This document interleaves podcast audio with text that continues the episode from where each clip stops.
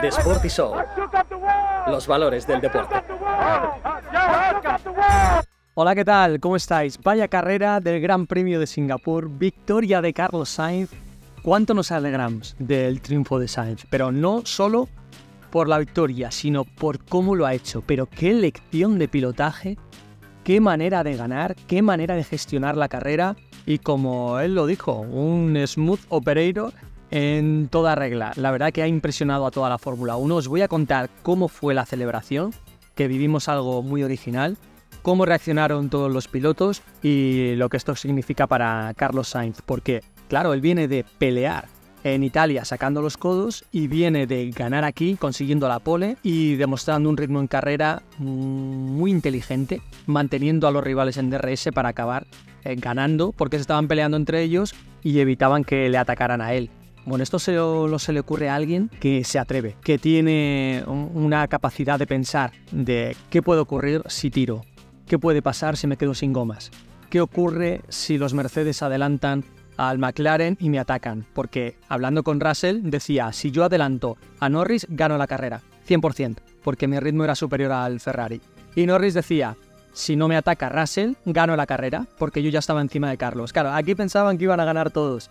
Y mientras Carlos Sainz haciendo eh, el juego del DRS con, con los coches que venían detrás, con un arte, le preguntamos, pero oye, eh, no, en serio, ¿dónde mantenías a, a Russell y a Norris eh, a raya. Decía, pues era muy complicado, la verdad. Eh, me la he jugado y me ha salido bien porque yo tenía que levantar. Lo hacía en la curva 1 y 3, no podía hacerlo mucho más, si acaso en la 7 también, pero en el resto tenía que tirar porque se me echaba encima. Y si claro, yo levantaba, pero levantaba de más, me podían meter el coche. Y como en la 3 no se podía adelantar, eh, pues creo que ahí era el mejor sitio. Bueno, súper inteligente para no equivocarse a la hora de perder un poquito, levantaba, sobre todo en, esa curva, en la número 3, y dejaba que se volvieran a meter en DRS, a menos de un segundo de distancia. Ejemplar, muy bestia. Vino Christian Horner a felicitarle, estábamos hablando, Jesús Balseiro de As, Pedro de la Rosa, Aston Martin, Oñoro, su primo y manager, eh, Carlos y yo, y llegó Christian Horner a decirle, brillante, qué carrera, qué barbaridad, lo has hecho muy bien, eh, si alguien tenía que ser el que rompiera nuestra racha, me alegro que seas tú. Eh, y luego dijo, mejor que Mercedes, ajá, y nos reímos. Pero me refiero que, que le, alabó, reconoció que había sido una victoria muy inteligente y que es el tipo de pilotaje que hace Carlos, ¿no? Y cuando Christian Horner, alguien que no te regala los oídos, te felicita así, eh, es una pasada, es una pasada, porque lo hemos dicho aquí muchas veces, cada uno tiene que pelear con sus armas. Cada uno tendrá las suyas, uno será más agresivo en carrera, otro tendrá una mejor clasificación, pero la de Carlos es el ritmo. Lo hizo desde la F3 británica, desde las World Series. El ritmo de Carlos cuando se pone a tirar es bestial. Y sabe controlar, sabe gestionar la goma y podrá ser menos espectacular cuando le toca adelantar, que también ha hecho buenos adelantamientos cuando lo ha tocado, pero poco a poco está eh, haciendo un, un pilotaje muy personal, muy personalizado ritmo, inteligencia, eh, gestión y eh, no hay quien le coja. Y esa es la, la baza de Carlos. Y sobre todo, cuando lo hemos dicho aquí también, hay que estar por delante de su compañero de equipo y por delante de todos en clasificación. Y lo hizo en Monza, en un lugar súper complicado, que Leclerc es un magnífico clasificador, pues clasificó por delante de él en Monza y clasificó por delante de él en Singapur. Mm, si es que sabían que era la oportunidad de Ferrari, si es que sabían que era el lugar donde podían ganar. Y creo que iban con el motor bastante subido de vuelta. Yo se lo pregunté a, a varias veces durante los previos, ¿cuánto lleváis el motor subido de vueltas? Bueno, sí, va fuerte. Bueno, el caso es que yo creo que saben que es su baza y prefieren romper en un sitio donde no pueden ganar que romper en un sitio donde pueden ganar. Y aquí por eso iban con todo. Dos grandes premios con el último motor, por cierto, que ya están en el límite y en el próximo, que cambien el motor, a no ser que sea alguno usado, si es nuevo ya penalizarán. Así que Ferrari iba aquí con todo, iba por todo en clasificación, en carrera, y lo consiguió Carlos. Y luego también, muy importante, le pregunté a Baser en la entrevista que visteis en Dazón, que, mm, que cómo era la gestión de, de las estrategias. Y fue un momento tenso, complicado, pero hay que hacerlo. Como periodista hay que preguntarlo, hay que hacerlo, lo hice, y dijo que, bueno, que cada situación era distinta, y aunque creo que no tiene razón, porque, por ejemplo, en Hungría se rompió la pistola y le hicieron un undercut a Carlos para eh, subsanar el error que habían tenido ellos en el pit stop, pero bueno, él decía que eran situaciones distintas y la sensación era que Carlos cuando estaba delante, pues le tocaba pelear y no le defendían. Pues esa es la realidad. Carlos ya lo sabe, que cuando esté delante le toca pelear y así lo hizo. Salvo que en el primer stint no se puede pelear, sea quien sea el que va adelante, porque lo que están haciendo es abrir gap con los pilotos que vienen detrás. Y fue justo lo que pasó. Leclerc hizo un trabajo de defensa, un trabajo de equipo ejemplar. Hay que decirlo. Aquí no estamos ni a favor ni en contra de Leclerc, estamos analizando las carreras y psicológicamente qué es lo que significa. Y dijo Leclerc que tenía una misión una vez que, quedó por detrás de la clasificación, detrás de Carlos, y había que defender la posición de Carlos hizo ademán de, estar más pegado, porque estaba con el neumático blando, que fue con el que salió a carrera, con el rojo, muy cerquita de Carlos, segundo, segundo y medio. Le decían que tenía que estar a 5 y estaba a 2. A ver si Charles quería demostrar que tenía velocidad. Tenía que estar a 5, le decían target 5 y el tío seguía a 2 y luego se dejó caer. Sacrificó su carrera para hacer distancia con los Mercedes y a partir de ahí, pues eh, él se metió en un tráfico que se vio clarísimo. En el momento en el que inicia el pit stop, está claro que está en tráfico, que no puede salir porque hay pilotos que están pasando por el pit lane, que no hay fallo en, la, eh, en el cambio de, gomas, en las pistolas, que es por el tráfico. Entonces ya compromete su carrera, una lástima. Pero Leclerc hizo un trabajazo, otra vez le tocará a Carlos, pero esta vez lo hizo eh, Leclerc. Y hay que analizar que cuando tú tienes a un piloto en estado de gracia, igual que cuando hay un deportista, un futbolista en estado de gracia y le llevas a la selección porque está metiendo más goles, igual no es tan bueno como, como otro en su carácter general, pero si está en un momento inspirado, pues tienes que apostar por él. Y Carlos está en un momento inspiradísimo. Está bien a una vuelta, está rápido en carrera, está inteligente, no comete fallos y por eso le está saliendo todo bien. E importante, dijo va. Me dijo, cuando terminamos la entrevista, nos quedamos hablando y me dijo, bueno, primero intentó explicarme que la prensa española busca siempre la polémica. Claro, cuando hemos visto situaciones injustas, pues es normal. Y luego me dijo, me gusta de Carlos que se está acoplando muy bien al coche. Es decir, empiezan los entrenamientos y saca el tiempo. Salimos en los libres 2 y saca el tiempo. Empezamos los libres 3 y nada más subirse al coche saca el tiempo. ¿Por qué ocurre esto? Porque ya ha puesto el coche como a él le gusta. Es decir, el coche estaba hecho más para Leclerc y él ha estado trabajando con los ingenieros, con los mecánicos, diciendo y transmitiendo información para él poniendo el coche más de su lado. Han costado muchos meses y hasta que no hemos llegado al mes eh, quinto de competición, que es el mes de julio, pues mm, ese coche nos ha puesto del lado de, Carlos, porque antes del verano ya es verdad que estaba más, eh, del, del pilotaje de Sainz. Y ahora, al volver del verano, él, en estado de gracia, ha conseguido los mejores resultados. Así que enhorabuena por el trabajo. El trabajo no se negocia, no es negociable. Y él ha estado siempre ahí, con el simulador, estando en la fábrica, en contacto con todo el mundo. Él está también en contacto con, con aunque Elkan esté más cercano a, a Leclerc, por lo que sea, ya lo hemos explicado. Pero él también está en contacto con los jefes y, sabiendo que, hace equipo y que está luchando por Ferrari y que Ferrari está por encima de todo. Yo creo que es un piloto súper educado, nunca se ha salido del tiesto, eh, ha peleado con sus armas, eh, no ha tenido una voz más alta que otra por radio y cuando salen los resultados pues todo cuadra, todo cuadra. Y yo creo que todo el mundo sabe que Carlos ha hecho un trabajo fenomenal y así es como hay que funcionar, ¿no? A las personas se les conoce en los momentos malos y cuando Carlos ha estado por detrás, cuando le han hecho una estrategia mala, cuando le han sacrificado, pues él ha estado a la altura, eh, reaccionando bien, siendo positivo, sabiendo que su momento llegará. Eh, él nunca ha hablado mal del equipo, nunca ha hablado mal de Leclerc, mm, no ha tenido una voz más alta que otra en los medios. Y claro, cuando llegan los momentos buenos, pues todo cuadra y todo el mundo se alegra. Y la celebración fue increíble. Todo el equipo con Carlos, bien Leclerc, que estuvo en la foto, con buena cara todo el equipo haciéndose fotos con Carlos, el trofeo yendo de manos eh, de unos a otros, diciéndole que el pilotaje había sido espectacular, va a ser súper contento. Mm, nos trajo unas cervezas de su patrocinador, sin gluten, por cierto, eran las que tenían ahí. Y nos hicimos fotos con, eh, Carlos, estuvimos con Caco, llegó su fisio y le tiró cerveza también a, Oñoro. Eh, llegó Lando Norris, compartieron unas fotos y, felicitó a, Carlos. Dijo que había estado increíble dándole DRS, que eso no lo hizo porque fuera su amigo, le hizo porque le venía bien en carrera y que eso benefició a todos y que, y que fue genial.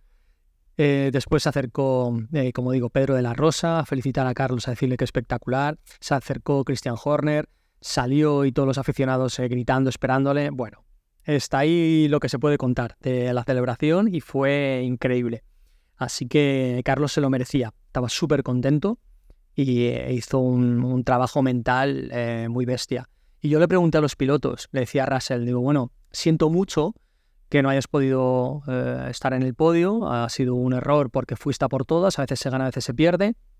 Me dijisteis que os gustaron mucho las preguntas en el corralito, muchas gracias a todos. Y Russell explicó que sí, que había sido un juego mental, que había hecho muy bien Mercedes en aguantar con un juego de amarillos para el final por si pasaba algo, y lo pusieron nuevo.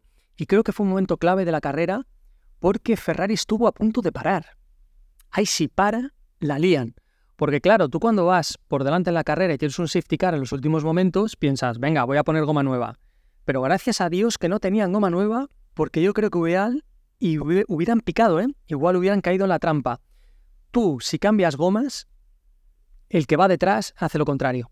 Se queda en pista. Dice, mira, iré con peores neumáticos o más desgastados, pero yo voy a hacer lo contrario que tú porque luego me tienes que adelantar tú en pista. Y Carlos hizo muy bien en quedarse. Eh, reaccionó muy bien también el equipo de estrategia. No sé si era porque no tenían gomas o no. Eh, con Rabin a la cabeza, eh, el nuevo estratega para este año. Que ya estaba dentro del equipo, pero ahora ya es el jefe de estrategia, dijo, nos quedamos en pista y el resto que haga lo que quiera y ya veremos. Pues esa fue la suerte. Carlos no cambió la goma, sí cambió Mercedes, que venía con el neumático amarillo nuevo, y a partir de ahí a pelear. Y fijaos la presión que le metieron a Norris, que tenía un cohete de coche y que estuvieron a punto de, pasarle los dos, ¿eh? porque Hamilton venía como un tiro. Tocó el muro Norris, que iba por todas, para que veáis lo cerca y cómo se va el límite en Fórmula 1. Tocó el muro Russell y se fue. Adiós. Y lo primero que hay que hacer cuando alguien tiene un accidente en carrera es, eh, sentirlo por el piloto. O sea, no es uno menos y ya no se puede pelear. Bueno, eh, primero Russell, ¿no? Que merecía estar peleando por el podio, que es espectáculo, que es Fórmula 1 y hay que estar pendiente de, de todos los pilotos, sin duda alguna. Y luego Hamilton, que venía muy fuerte.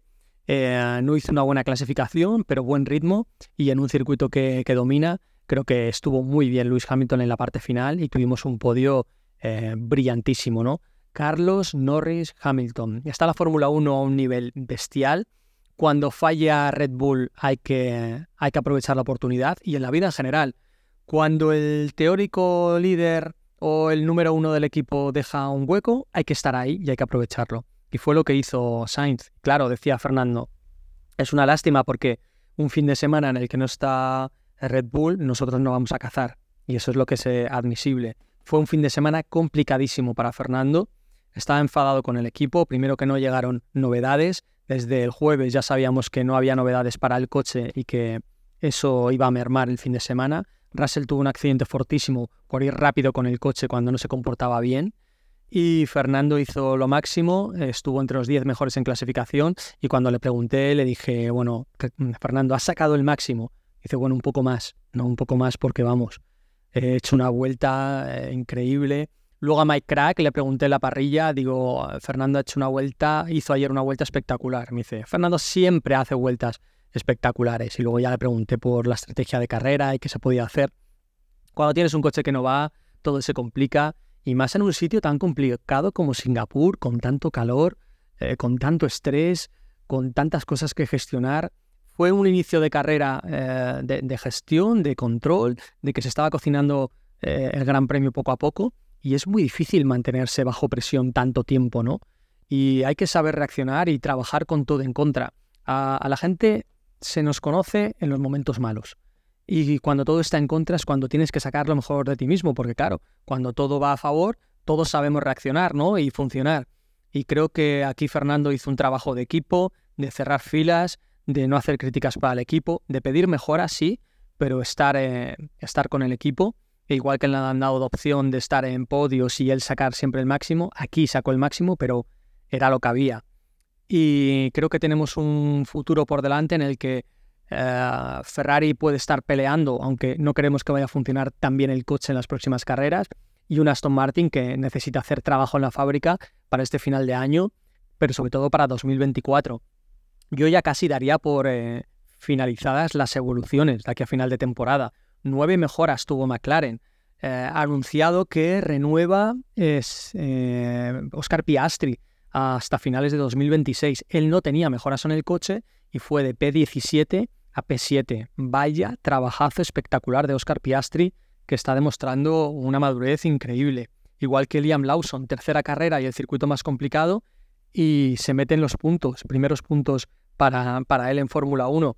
Está haciendo una machada, aprovechando su oportunidad. Si es que es estar ahí, estar siempre. Es muy difícil, ¿no? Porque cuando dices, no, no me van a dar la oportunidad, me relajo, no me preparo, te tienes que preparar y te tienes que focalizar en una oportunidad que de momento no existe, pero que tienes que creer, tienes que visualizar que existirá. Porque si en el momento que tienes la oportunidad que existe, es real y no estás preparado, has fallado. Y tienes que convencer a todo el mundo de que eso puede ocurrir, de que hay que estar preparado para eso si estás haciendo un trabajo en equipo. Si no, eh, tienes que hacer un trabajo eh, personal, aislarte y focalizarte en ti mismo, invertir en ti y cuando llegue la oportunidad, conseguir el máximo rendimiento.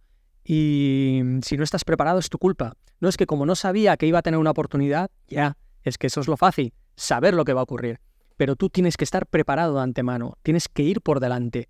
Y eso fue lo que, lo que hizo Lawson, preparándose para una oportunidad, fue lo que hizo Carlos, fue lo que hizo Aston Martin, pero no le salió. Y hay que pensar en oportunidades eh, del futuro, por dónde pueden venir, para estar listo y estar al, al 100% que no os pille el toro, que no os den una oportunidad en la vida y no estéis listos, que sepáis aprovechar los huecos y que cuando llegue la oportunidad no pongáis excusas. No hay excusas.